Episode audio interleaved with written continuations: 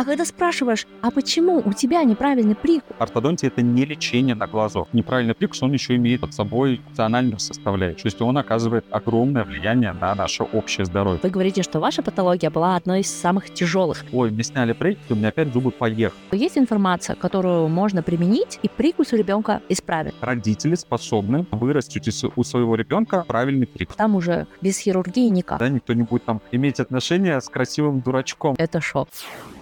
Ой, вы, земляне, всем привет. Меня зовут Амина Мерсакиева. Я родом из Казахстана и сейчас работаю физиком-теоретиком по немецкой индустрии. Это 123 эпизод подкаста «Белка и стрелка», подкаста, в котором говорят о науке так, что поймут и маленькие дети. Сегодня мы с моим гостем Константином Крыловым обсудим тему, которая сопровождает меня с раннего детства. Дело в том, что у меня неправильный прикус. С 7 лет я носила пластинки. Знаете, такой полный рот металлолома просто чудо, что мои одноклассники не дразнили меня, такую маленькую, на голову ниже всех, железками во рту, очками на носу. Одним словом, Full House. В сегодняшнем эпизоде мы обсудим с ортодонтом, как же избежать проблем с прикусом. Примерно за 10 минут до конца Константин предложит мне сделать эксперимент, который стоит сделать всем взрослым, чтобы оценить свой прикус. Этот эпизод будет полезен всем родителям, будущим и настоящим, людям, носящим брекеты и прочие устройства для лечения прикуса и выравнивания зубов, и тем, кто, как и я, думает о серьезной операции на челюсти,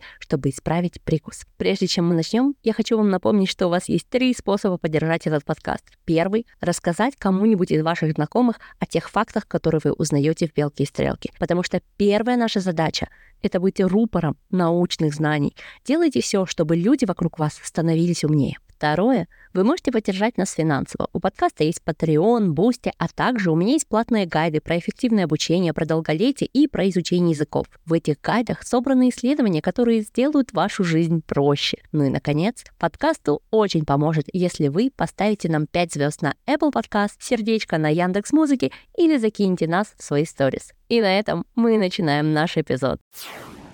Здравствуйте, Константин. Амина, здравствуйте. А, расскажите, пожалуйста, моей аудитории, кто вы и почему вы можете говорить про прикус? Меня зовут Константин Крылов, я детский стоматолог ортодон. Я думаю, что это та тема, которую я могу, во-первых, говорить э, очень профессионально, как врач, потому что я занимаюсь лечением и реабилитацией достаточно сложных пациентов. Во-вторых, я сам являюсь обладателем, точнее являлся обладателем одной из самых тяжелых патологий прикуса, которые в принципе существуют. Для большинства родителей э, неправильный прикус — это все-таки эстетическая составляющая. Когда приходят ко мне пациенты, они в первую очередь обращают внимание на то, что зубы у ребенка, например, криво стоят, недовольны улыбкой ребенка. Но на самом деле неправильный прикус, он еще имеет под собой функциональную составляющую. То есть он оказывает огромное влияние на наше наше общее здоровье. И как раз та патология, которая у меня была, она имела данную проблему. Эта патология сказывалась очень сильно на моем здоровье на моем самочувствии, в том числе на эстетике, безусловно. Поэтому я думаю, что я разобрался в теме прикус очень глубоко. Более того, у меня есть две дочки. Одна из моих целей была сделать так, чтобы у моих дочерей не было таких проблем. Мне удалось это сделать. Я думаю, что по поводу прикуса мы с вами можем говорить очень долго, и я готов ответить на любые вопросы.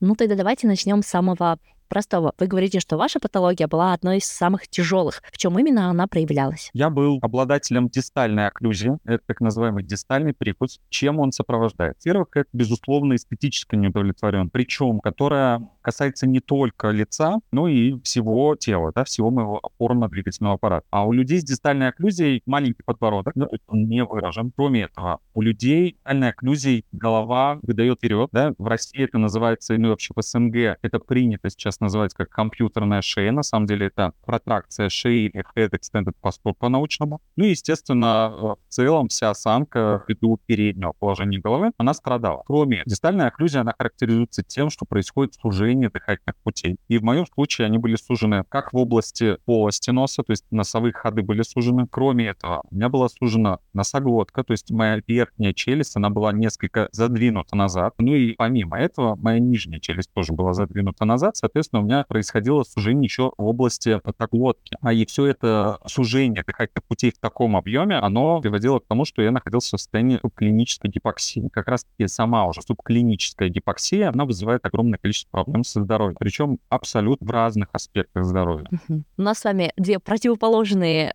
проблемы. У вас челюсть западала назад, а у меня вот нижняя челюсть выдается вперед. Как называется моя особенность? Амин, здесь может быть на самом деле, ну, как минимум два варианта. Для того, чтобы точно понять, что с вами, мало просто вас увидеть и посмотреть на вас. Для того, чтобы понять, где именно кроется проблема, а нужно провести расчет очень точный. Ортодонтия — это не лечение на глазу. Мы понимаем, что размеры верхней и нижней челюсти, они, во-первых, должны соответствовать друг другу, во-вторых, они должны соответствовать остальным костям черепа, да, для того, чтобы наше лицо смотрелось гармонично и чтобы у нас были нормальные носовые ходы. Вообще не только носовые ходы, чтобы у нас были нормального размера дыхательные пути. Соответственно, чтобы точно понять, мне хотелось бы увидеть вашу компьютерную томограмму и как минимум 3D-анализ и анализ дыхательных путей. Видя вас, у меня как минимум есть два варианта. Первый вариант Возможно, у вас нижняя челюсть нормального размера, но излишне развита подбородочная область. Второй вариант. А, возможно, у вас вся нижняя челюсть излишне развита, то есть она несколько больше, чем должна была быть. И третий вариант. У вас все-таки уменьшена верхняя челюсть в размере, и, возможно, вместе с этим несколько развита, например, подбородочная область. То есть у меня подозрение скорее, что ваш вариант это третий. Кажется, что само тело нижней челюсти в вашем случае уменьшать не придется, а вот подбородочную область, скорее всего, да. Ну, опять же, для того, чтобы создать более гармоничное лицо. Я вижу это так. Но могу ошибаться, опять же, потому что цифр я не вижу.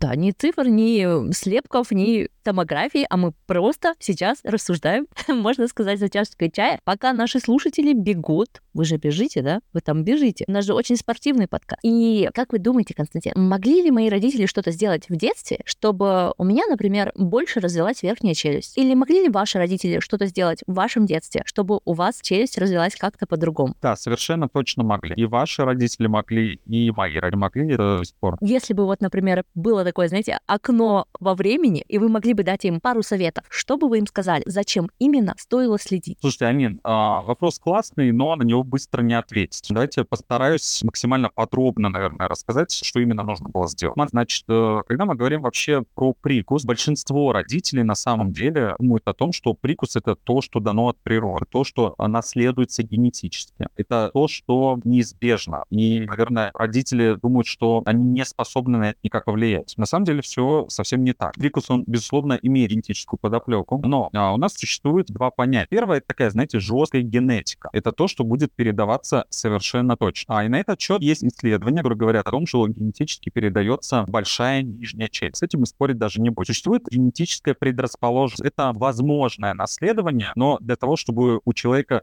сформировался неправильный прикус, если у него несколько отягощена генетика, нужно, чтобы в его жизни появились факторы, которые к этому приводят. Мы это называем причинами формирования неправильного прикуса. И вот у людей, у кого есть генетическая предрасположенность, у них реализуется неправильный прикус в том случае, если будут причины формирования неправильного прикуса, и у них не будет эта патология реализована, если этих причин в жизни не будет. Все довольно просто.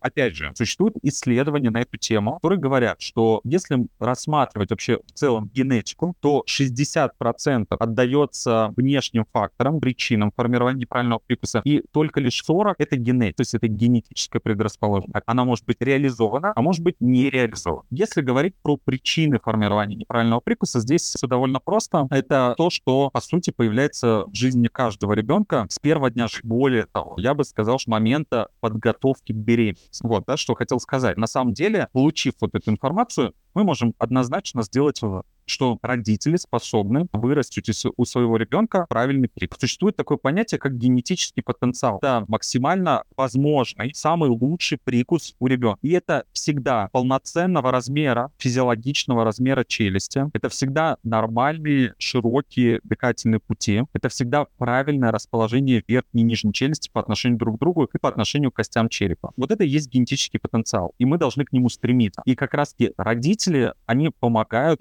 при реализовать этот генетический потенциал. То есть э, я это и называю, что мы у своих детей выращиваем правильный пример. Имею двух дочерей, одной дочке сейчас 10 лет, второй дочке 3 года. Я вижу, что у меня это успешно получается, потому что я знаю все причины формирования неправильного прикуса. Ну, давайте, наверное, про это и поговорим, да? Условно, первая причина формирования неправильного прикуса — это отсутствие подготовки к беременности. Причем э, это важно со стороны сразу обоих партнеров, и будущей мамы, и будущего папы. Генетический материал зависит, вернее, будущий плод зависит от генетического материала, а генетический материал — это и папин материал, и мамин материал. Ну, здесь все просто. Следующий этап — это, безусловно, беременность. Наша челюстная лицевая область, она закладывается в самом начале эмбрионального развития. В первые недели закладываются уже челюсти. И то, в каком состоянии будет находиться организм мамы, насколько она будет готова к беременности, насколько будет готов ее организм, будет зависеть от как будет развиваться челюстная лицевая область. И далее, уже с первого дня жизни ребенка, появляются первые причины формирования неправильного прикуса. Наша с вами задача сделать так, чтобы этих причин в жизни детей просто не было.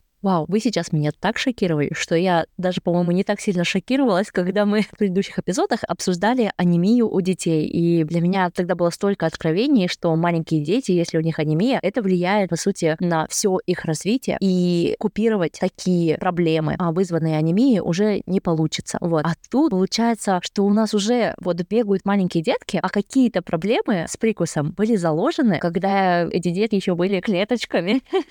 Для меня это настолько неожиданно, неожиданно. Я как-то, я знала, что мы будем э, обсуждать очень многое про совсем маленьких деток. Я понимала, что мы будем обсуждать, как формируется прикус с самого начала до там подросткового возраста, но эмбриональный период — это шок.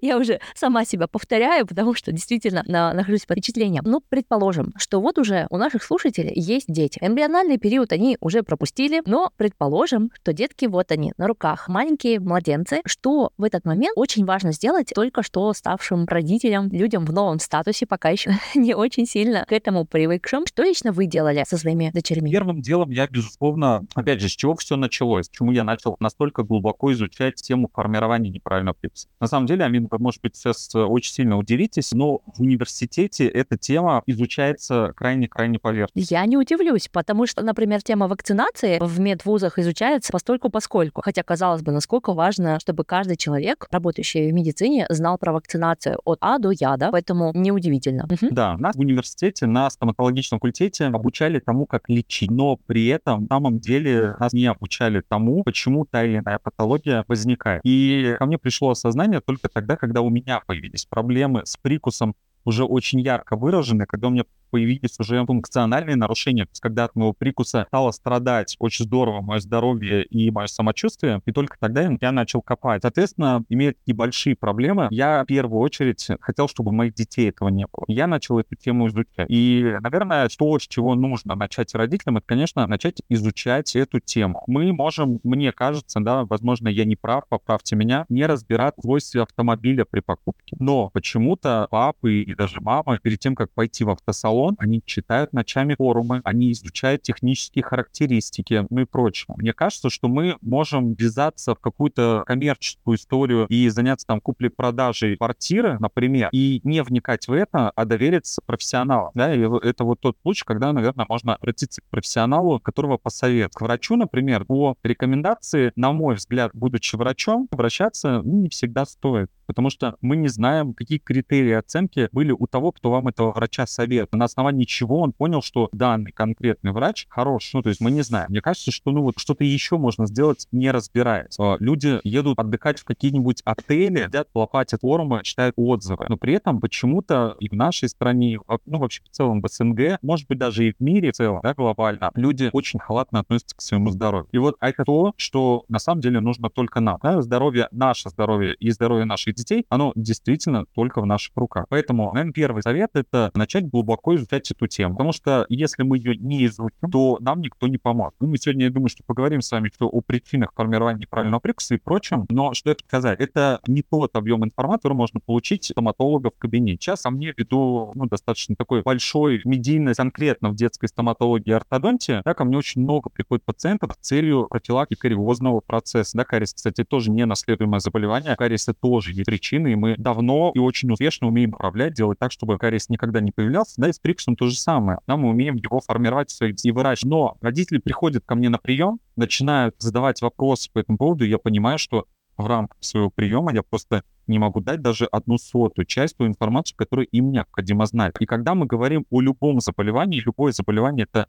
настолько сложно, что врач в рамках приема, он не может объяснить, почему оно возникает. Это задача каждого конкретного отдельного пациента. В настоящий момент медицина, она является пациент вовлечен. Сейчас реально век пациент вовлеченной медицины. Что это значит? Пациент обязан, он не должен, он обязан знать все о своем заболевании, причинах его возникновения, о способах профилактирования и о способах лечения. Он не должен сам себе назначать это лечение.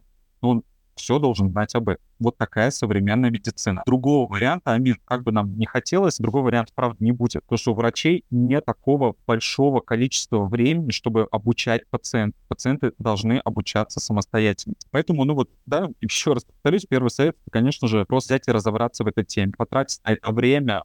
Но это, наверное, не так просто. Амин, да, не просто.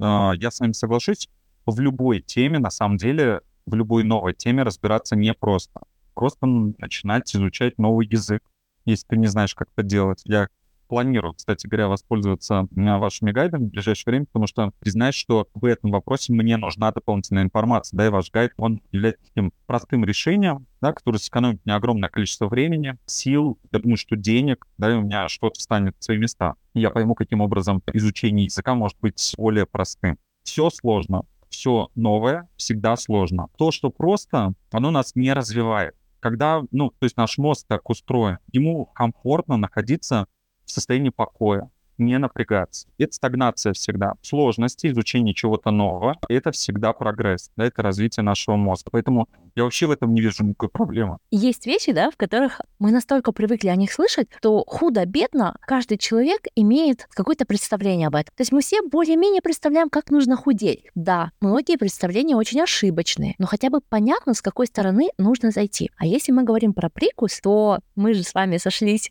когда в казахстанском пространстве появилось такое интересное видео, где очень успешная предприниматель рекомендовала своей аудитории, вообще всем, кто смотрел то видео, заклеивать рот во сне. Предполагаю, что ротовое дыхание, результат неправильного прикуса, это патология, ее нужно убирать. Только убирать, как говорится, не проблему, а заклеивать ее пластырем. На полном серьезе человек предлагает пластырь, костыль там, где можно лечить. Понятно, у взрослого человека лечение уже идет через очень сложные операции, но ведь многие распространяют эти пластыри и на маленьких детей. Не чтобы заняться прикусом своего ребенка, просто заклеивают рот, чтобы ночью дышал через нос. Это просто дикость какая-то, конечно, потому что даже я не врач, не понимаю, что ребенок может задохнуться. Он дышит через рот не просто так. Вот, вот мы с вами сошлись, я начала изучать тему, и, и это было не совсем просто, да, то есть э, потребовалось несколько книг, три книги.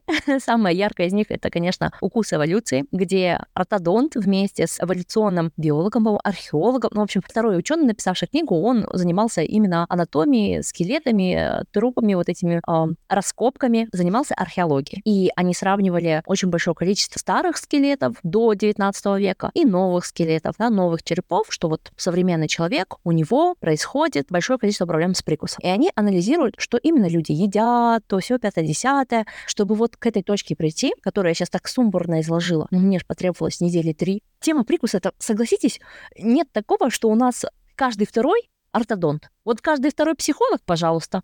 Кого не спроси, все понимают, что это проблемы с родителями, что, что это ты токсичный человек, что это ты там не проживаешь свою боль. А когда спрашиваешь, а почему у тебя неправильный прикус, но ведь ни один человек в здравом уме не скажет, ну так потому что в детстве у меня язык не в то место давил, не на ту кость. А еще меня должны были кормить тем-то, а я вот так не ел. И ни у кого не было времени со мной обсудить то-то, то-то. И поэтому я кушал так, и челюсти там не доразвились. Если бы у вас была возможность каждому человеку дать вот эту вот маленькую ниточку, за которую он должен потянуть, с какого факта стоит начать заниматься прикусом детей? Ну, понятное дело, взрослым это уже к ортодонту. Там уже без хирургии никак. Амин, слушайте, я предлагаю вот прям в этом подкасте эту ниточку и дать, чтобы они этот клубок начали разматывать. Причин формирования прикуса очень много. Мы в самом начале уже говорили о том, что одна из причин — это неправильная подготовка к беременности, это проблемы во время беременности. И далее я сказал о том, что причины формирования правильного прикуса появляются прям с первого дня жизни ребенка. Это действительно так. Первое, что оказывает колоссальное влияние на прикус, это полноценное грудное вскармливание. Второе, это неправильный прикорм. Вот прикорм — это вообще то, с чего стартует огромное количество нарушений в нашем организме как бы это странно звучало, неправильный прикус начинает формироваться именно с прикорма. У нас есть такое понятие, как видовое питание. Вообще, да, вот если рассматривать человека как вид, у нас есть видовое питание. Это тот вид питания, благодаря которому мы будем нормально расти и развиваться. И существует видовой прикорм, безусловно. В этот момент допускается огромное количество ошибок, которые приводят в дальнейшем к большому количеству нарушений. Сейчас мы, наверное, вернемся, чуть попозже мы вернемся еще к прикорму, чтобы люди поняли, что же все-таки какого неправильного там. Также причинами формирования неправильного прикуса является миофункциональное расстройство. Это три нарушения. Это неправильное дыхание, неправильное глотание и неправильное жевание. Более того, вот все эти три миофункциональных расстройств, они связаны друг с другом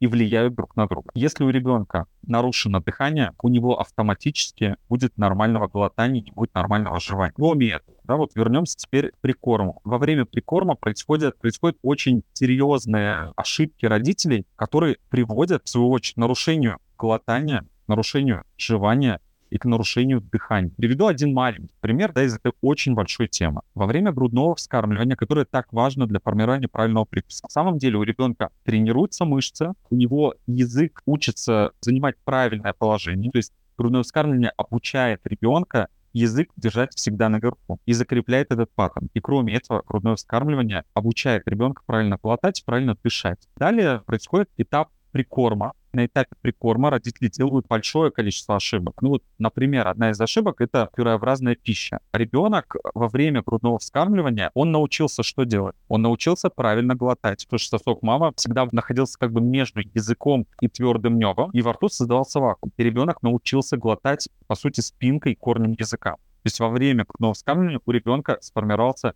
правильный паттерн глотания. Потом начинается введение прикорма. Чего обычно происходит введение прикорма. Вот с чего? Лично у меня началось с манты. Ну, согласно а? семейной легенде, 8 месяцев а, или там 7 месяцев, когда еще зубов особо не было, я утаскивала у дедушки манты и высасывала из них весь сок. Потому что глотать, конечно, кусать их я еще не могла, но считается это мой первый прикол. А, ну, это круто, если это было действительно так, и перед этим не присутствовали вообще пюрешки в вашей жизни. Откуда в 90-м были пюрешки? Ну, мне кажется, что наши родители каким-то образом это делают. Они там из яблок делали пюре и так далее. Но, во всяком случае, когда я проводил соцопрос у мамы, мама сказала, что да, мы действительно делали пюре самостоятельно. И потом уже мы в тот момент тоже, кстати говоря, когда я был маленький, это был возраст 2,8, мы тогда жили в Германии, там уже это было в доступе. Да, это был 89 год, то есть пюре было доступно. Соответственно, что происходит дальше, когда ребенок начинает прикармливать э, пюре? Мама берет силиконовый или там любой другой ложечкой пюре, отправляет пюре в рот ребенку, и что делает ребенок? Ребенок никогда не получал еду в таком формате в полость рта. До этого в полость рта ребенка попадала еда посредством грудного вскармливания. А теперь это ложка. А, и кроме этого, во время грудного вскармливания грудное молоко попадает куда? Оно попадает, по сути, сразу практически на корень языка. Ну, понятно, что зависит от анатомии мамы, от анатомии ребенка, но, как правило, а, все-таки ребенок учится глотать корнем языка, и он в этот момент умеет глотать только корнем языка. Что происходит потом? Мама берет силиконовую ложку пюре, отправляет по рта ребенку пюрешку, и ребенок начинает делать первые движения. Какие это движения? Он начинает просовывать язык вперед. Он старается как бы протолкнуть пюреобразную пищу на корень языка, чтобы сделать глотательное движение. И в этот момент язык начинает занимать неправильное положение. В этот момент у ребенка сразу нарушается положение языка, и ребенок начинает неправильно глотать. Для того, чтобы проглотить пюреобразную пищу, он сначала проталкивает ее на корень языка, а потом создает вакуум в полости рта для того, чтобы сделать глотательное движение. Соответственно, когда ребенок создает вакуум во рту, да, вы можете прям посмотреть на своих детей, когда на маленьких детей, на младенцев, когда они глотают, у них двигаются щеки. И в этот момент щеки они давят на челюсть. Больше хочу сказать, на первом году жизни верхняя челюсть максимально активно растет вширь. Это один из пиков роста верхней челюсти. Ну, здесь можно, конечно, долго еще говорить, потому что верхняя челюсть — это ее развитие, зависит и развитие нижней челюсти, потому что она охватывает нижнюю челюсть со всех сторон, определяет ее размеры, положения. В общем, тема большая. Что происходит дальше? В тот момент, когда у ребенка должен был, должен был закрепиться правильный паттерн глотания, он, наоборот, рушит. В тот момент, когда у ребенка язык должен был занимать верх верхнее положение, он начинает постепенно опускаться вниз. В тот момент, когда у ребенка должны были тренироваться жевательные мышцы, они, по сути, атрофируются. Видовое питание, да, вот вернемся еще раз к нему. К ним все, на самом деле, очень просто. Мы понимаем, что когда наш вид зародился, ну, он же каким-то образом посуществовал до сегодняшнего дня, не было блендера, не было пюрешек, не было ничего, что перемалывало еду. Ну, безусловно, конечно, сырым мясом там или стейками детей никто не кормил. Наши предки понимали, что еда должна была быть мягкой, чтобы ребенок мог, мог ее откусить. Так вот, при правильном ведении прикорма, например, когда ребенку дают большой кусок мягкой еды, тоже много различных правил есть подбора этой еды, чтобы он не подавился, не задохнулся. Да, например, еда должна быть мягкая, мы должны ее сдавливать двумя пальцами, она должна менять свою консистенцию. Еще должен быть определенный размер, то есть размер еды, которую мы даем ребенку во время прикорма, он должен соответствовать ладошке, еще должно немножко торчать. И прикорм должен вводиться тогда, когда появляются первые молочные зубы. Вот, соответственно, когда ребенок ест такого рода еду, сам ее откусывает, что происходит?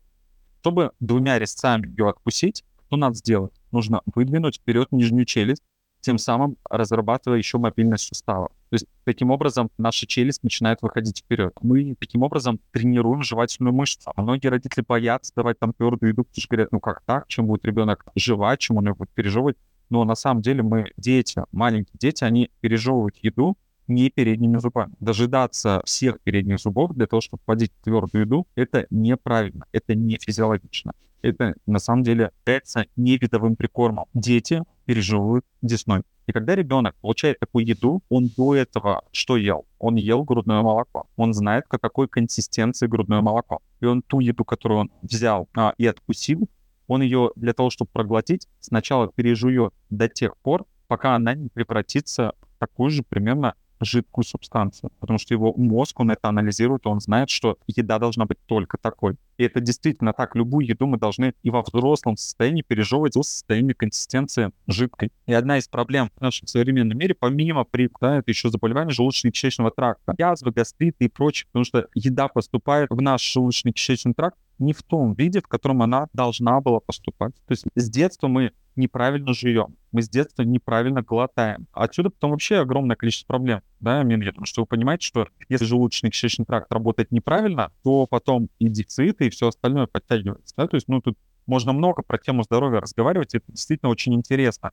Причинно-следственные связи — это всегда очень любопытно. И ну, представьте, мы сейчас рассмотрели маленькую часть ошибок, которые родители допускают во время прикорма, которые приводят к тому, что язык опустился вниз, а жевательная мускулатура не работает, височно-нижний челюстной сустав не мобилен, не работает правильно, нижняя челюсть не выдвигается вперед. Вообще очень много уже на этапе прикорма, но мы рассмотрели просто маленькую часть этого процесса. У нас еще сколько впереди лет до, до формирования того, что мы сейчас с вами лицезреем. Да. Я здесь сразу, знаете, что хочу какой акцент сделать? Смотрите, многие родители думают, что причина формирования неправильного прикуса — это вот что-то конкретное одно. На самом деле, да, здесь вот сразу хочу, наверное, внести ясно. Не бывает ни у одного человека одной причины формирования неправильного прикуса. Потому что когда я записал Reels про соски, начали писать люди о том, что у нас не было соски, но у нас неправильный прикус. Так вот, что хочу сказать. Чем больше причин формирования неправильного прикуса собирается у данного конкретного человека, тем у него будет тяжелее патология. Если у человека допустим, да, вот то, что вы в самом начале говорили, но вот если мама уже там а, находится в состоянии беременности, у нее уже есть какие-то проблемы, или ну вот не подготовились, такое случилось, да, сейчас действительно, на самом деле, не каждая семья ведет подготовку к беременности, это на самом деле очень грустно. При концепции, то есть подготовка к беременности, при гравитат, это как раз у западных коллег, наверное, да, у вас так это называется. Это очень важный процесс. Если вы не подготовились, если что-то было во время беременности, это совершенно не означает, что у ребенка будет неправильный прикус. То есть если действительно заботимся о здоровье своих детей, если мы действительно заботимся о том, какой будет ребенок, какой у него будет прикус, от прикуса зависит то, насколько мы привлекательны. А мы все хотим быть красивыми. Это Нормальное человеческое чувство. Да, это, это действительно нормально. То есть как по-другому не может быть, мне кажется. И мы все хотим, чтобы наши дети были красивыми, привлекательными. Соответственно, если мы это хотим сделать, мы должны максимально сделать все, чтобы это получилось. Так вот, а, если у человека там ну, с беременностью что-то не так. Это не означает, что у ребенка будет неправильный прикус. Если в его жизни дальше не будет причин формирования неправильного прикуса, он и не реализуется, все будет хорошо. Если у ребенка ну, неправильный прикор, то это не означает, что он обречен на то, что у него будет неправильный прикор. Нет, вовсе нет. То есть если родители, скажем, вот, ну, пропустили они первый год, не высыпались, вообще не до того было, уже вот хоть пюрешечкой, хоть чем угодно, но в 2, 3, в 4 годика ребенка они прослушали вот этот эпизод и поняли, что есть информация, которую можно применить, и прикус у ребенка исправится. Какой возраст, наверное, тот самый критический, после которого уже, как у нас с вами, только хирургия? Амин, смотрите, значит, челюстно-лицевая область, она развивается примерно первого дня жизни ребенка до 15-16 лет, в зависимости от скорости взросления ребенка, да, от э, того, как рано наступает половое созревание, а как рано закрываются зоны роста, срастаются швы и так далее. Бывают абсолютно разные патологии. Какие-то патологии прикуса мы можем исправить и во взрослом возрасте без хирургии, да, мы это понимаем. Но это только те патологии, которые не сопряжены с сужением челюстей и с изменением положения челюстей по отношению как друг к другу, так и по отношению к костям черепа.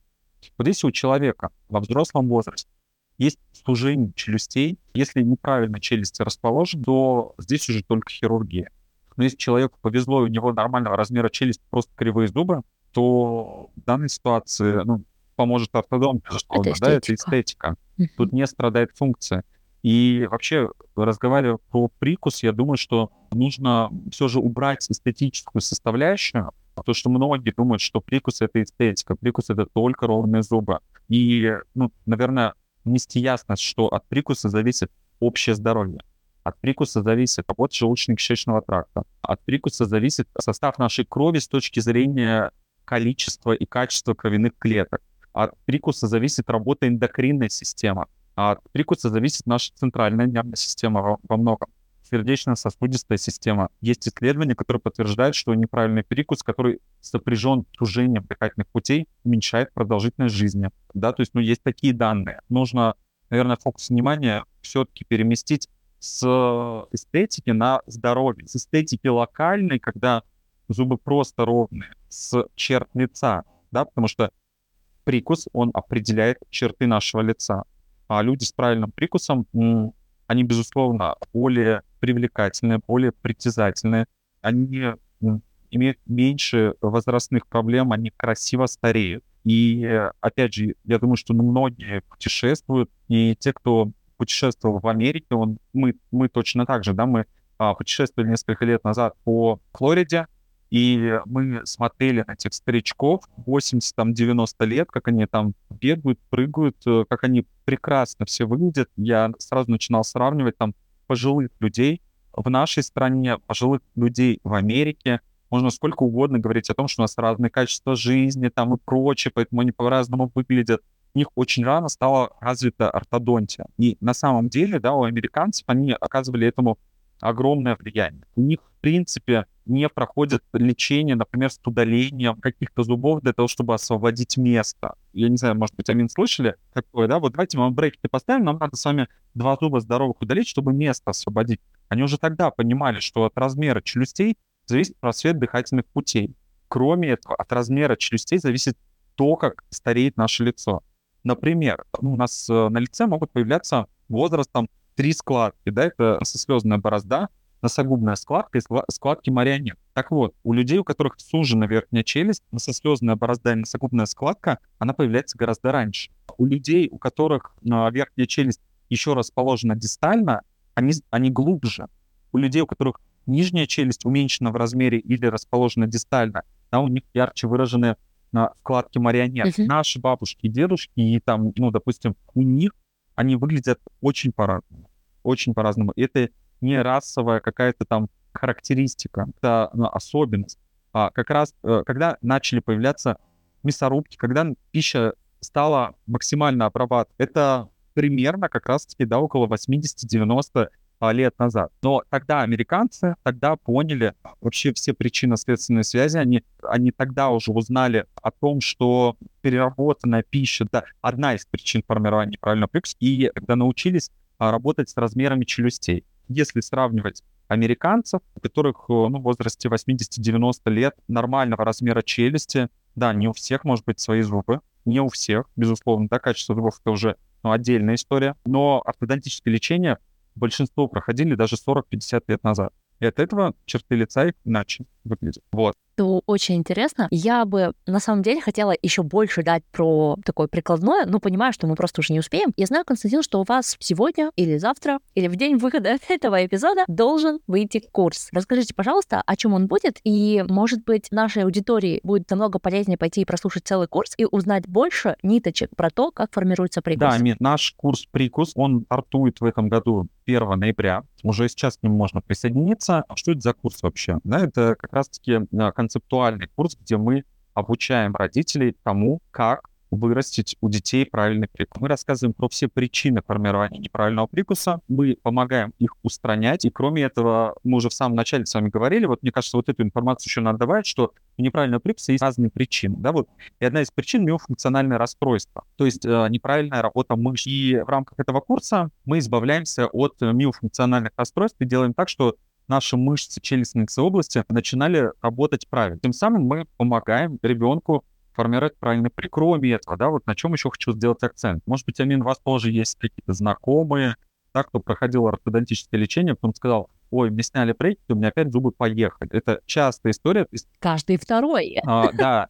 То есть регресс после ортодонтического лечения. Почему он возникает? Потому что не были устранены причины формирования неправильного прикуса. И ну, этот курс, он рассчитан не только на детей. Устранять причины формирования неправильного прикуса, собственно, налаживать работу мышц челюстно-лицевой области, учиться правильно глотать, жевать, дышать, ну вообще полностью комплексно работать со всеми причинами, важно до момента ортодонтического лечения, в процессе и еще в течение некоторого времени после ортодонтического лечения. Таким образом, мы ускоряем процесс ортодонтического лечения. Я думаю, что вы тоже знаете людей, которые там несколько лет брейк носили. Я просто даже, наверное, пример приведу.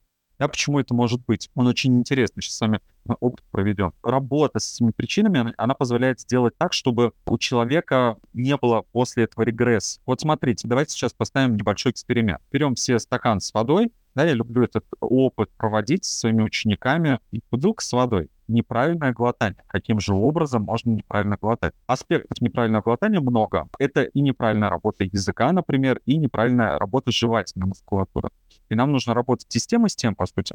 Мы сейчас просто с вами в рамках нашего подкаста, да, вашего подкаста, или нашего с вами подкаста, я не знаю, как нашего с вами эпизода. Так, я готова глотать. Окей, проведем эксперимент. Амин, вот смотри, сейчас у вас будет задача. Вам нужно будет набрать воду в рот, разомкнуть зубы, сомкнуть губы и попробовать проглотить воду. Когда у вас зубы разом Угу. Язык ушел Он вверх. может уйти куда угодно. Мы сейчас акцентируем внимание на щеках, что происходит с жевательной мускулатурой. Да, то есть, когда мы глотаем с разомкнутыми зубами, на самом деле у нас задействованы Мгм. жевательные мышцы, мы пытаемся создать как бы вакуум, и они, получается, давят на челюсть. Теперь Да. попробуйте сделать то же самое. Наберите воды, замкните зубы, то есть не надо зубами давить, просто сомкните и проглотите. В этот момент у нас как бы инактивирована жевательная мускулатура на самом деле. Ну, то есть мышцы, они не работают, да, то есть они не работают в этот момент. И большинство людей как ни странно, они глотают на самом деле с разомкнутыми зубами. Они глотают неправильно. А теперь представьте, да, то есть во время такого глотания у нас щеки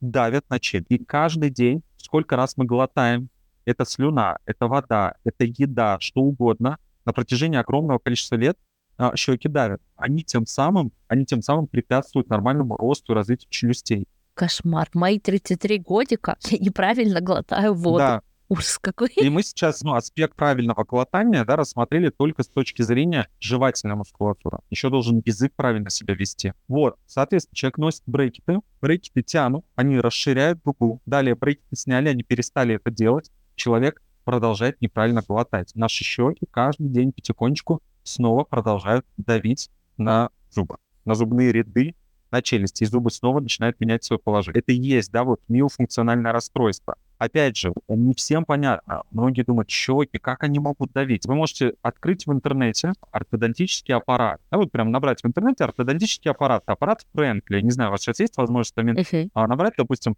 аппарат Фрэнкли. Да, и посмотреть, как он устроен. В этом аппарате нет никаких сил. В нем нет пружин, в нем нет никаких тяг, в нем нет никаких заложенных сил. Что в этом аппарате есть, в аппарате Фрэнкли? Вы можете там увидеть Мгм. щечные пилоты, да, это такие ограничители по бокам, которые держат щеки И проволоки. Ну, да, вот эти как бы, это каркас проволоки, да, то есть есть щечные пилоты, такие как щиты, которые держат щеки. Есть губные пилоты, которые отодвигают губы. То есть просто ос- освобождается место. И большинство ортодонтических аппаратов, оно устроено именно таким образом, что в них нет никаких заложенных сил. Да, то есть э, мы, по сути, с помощью этих аппаратов работаем с симптомом. Ортодонтическое лечение, каждый должен понимать, это работа с симптомом. А, никто не поработает, этот аппарат не научит человека правильно глотать, он не научит э, человека там правильно жевать, правильному положению языка и не исправит прочие причины, которые приводят к формированию неправильного прикуса. Этот аппарат, он устроен по аналогии. Только мы на курсе, что мы делаем? Мы работаем с причинно-следственными связями. Мы не работаем с симптомами. Мы работаем с причинами возникновения. Да? То есть вот мы сейчас с вами уже научились правильно глотать, это уже большой шаг, да, ну, вернее, маленький шаг к большому успеху, я бы так сказал, да, то есть а, мы уже сократили риски сужения челюстей. И вот чем больше мы этих причин уберем из жизни, тем правильнее будет работать наш организм. То есть мы восстанавливаем функцию и даем организму возможность к самовосстановлению. Да, то есть таким образом мы выращиваем у детей правильный прикус. И вот и у взрослых. Да, у взрослых мы делаем немножко другое. То есть этот курс, он и для детей, и для взрослых. У детей мы именно выращиваем правильный прикус. Мы делаем так, чтобы у ребенка было идеально красивое лицо, а, с точки зрения генетического потенциала. Мы не можем его сделать красивее, чем генетически был ребенок заложен. Мы можем сделать его таким, каким предначертано быть природа. Природа, на самом деле, всех нас задумала красивыми, чтобы наш род продолжал. Основная цель — это продолжение рода. Мы выбираем себе симпатичных, привлекательных партнеров, как правило. Сейчас, конечно, мир изменился, там мы обращаем внимание на харизму, на, на юмор, на интеллектуальные способности, да, никто не будет там иметь отношения с красивым дурачком, наверное. В современном мире должна быть и внешность, и прекрасный интеллект. Вот. Но я думаю, что если люди будут изучать медицинские знания, будут прокачивать свой мозг, то стать умными им будет легче. Совершенно. Мы на этом будем заканчивать наш эпизод. Он вышел очень длинный, но я вам сразу вначале дам подсказку, где вы можете прослушать про эксперимент. И я надеюсь, ребят, что вы обязательно заглянете в инфобоксы, потому что пока мы писали этот эпизод, я уже для себя несколько вещей поняла, что мы добавим. Заходите, пожалуйста, читайте, обратите внимание на курс, он стартует 1 ноября 2023 года. Если вы слушаете этот эпизод намного позже, заглядывайте обязательно в инстаграм Константина. Возможно, там будет запись курса или будет просто очень большое количество рилс, которые помогут лично вам. Ну и будьте здоровы, обязательно проветривайте помещение, к нам возвращается зима, нам нужен свежий воздух. Обязательно гуляйте, заботьтесь о себе, питайтесь разнообразно и слушайте слушайте нас и обязательно транслируйте всем своим друзьям. Всем пока. Спасибо, что были с нами. Ту -ту -ту -ту.